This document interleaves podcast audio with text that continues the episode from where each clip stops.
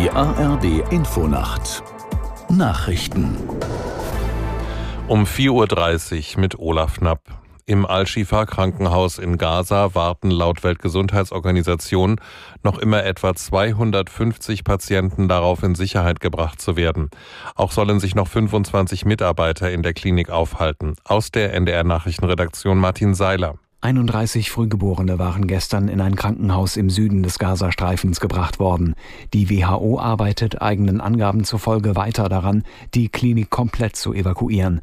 Immer wieder machen Gerüchte über eine unmittelbar bevorstehende Feuerpause die Runde.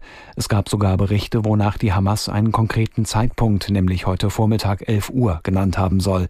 Offizielle Bestätigungen blieben jedoch aus. Unter dem Al-Shifa-Krankenhaus hat das israelische Militär nach eigener Darstellung einen 55 Meter langen Tunnel entdeckt, der zu einer Kommandozentrale der Hamas führen soll. Der Rechtspopulist Javier Milei hat die Präsidentschaftswahl in Argentinien gewonnen. Nach Auszählung fast aller Stimmen konnte er 56 Prozent verbuchen. Sein Konkurrent in der Stichwahl, Wirtschaftsminister Sergio Massa, gestand bereits seine Niederlage ein. Das amtliche Endergebnis steht noch aus. Millet hatte vor der Wahl erklärt, er wolle die Zentralbank schließen, die Wirtschaft auf den Dollar umstellen und den Staatsapparat verkleinern. Die Bundesregierung lädt heute und morgen zum Digitalgipfel nach Jena ein. Neben Bundeskanzler Scholz werden Wirtschaftsminister Habeck und Digitalminister Wissing sowie hochrangige Vertreter aus Wirtschaft und Wissenschaft zu dem Treffen erwartet. Aus der NDR Nachrichtenredaktion Ines Bellinger. Im Zentrum der zweitägigen Beratungen stehen die Chancen einer umfassenden Digitalisierung von Wirtschaft, Gesellschaft und Verwaltung. Ein Thema, bei dem Deutschland im internationalen Vergleich seit Jahren hinterherhinkt.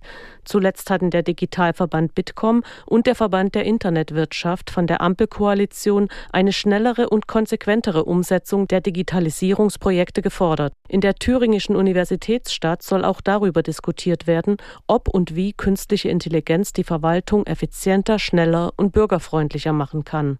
Immer mehr Kinder müssen einem Bericht der Hilfsorganisation Save the Children zufolge schon ab Geburt Hunger leiden. Die Zahl habe sich innerhalb von zehn Jahren um mehr als ein Fünftel erhöht, hieß es. Vor allem in den vergangenen vier Jahren sei sie deutlich gestiegen. Mehr als 17 Millionen Kinder würden in diesem Jahr in eine Situation hineingeboren, in der sie oder ihre stillenden Mütter nicht genug zu essen hätten. Das Wetter in Deutschland. Am Tage viele Wolken, zeitweise Regen, dazwischen auch mal trockene und freundliche Abschnitte, Temperaturen um 10 Grad, im Bergland etwas kühler. Dienstag Schauerwetter bei 3 bis 10 Grad. Am Mittwoch ebenfalls vor allem Regen, zum Teil auch Schnee. Gebietsweise Sonne, Temperaturen nur noch 1 bis 6 Grad. Das waren die Nachrichten.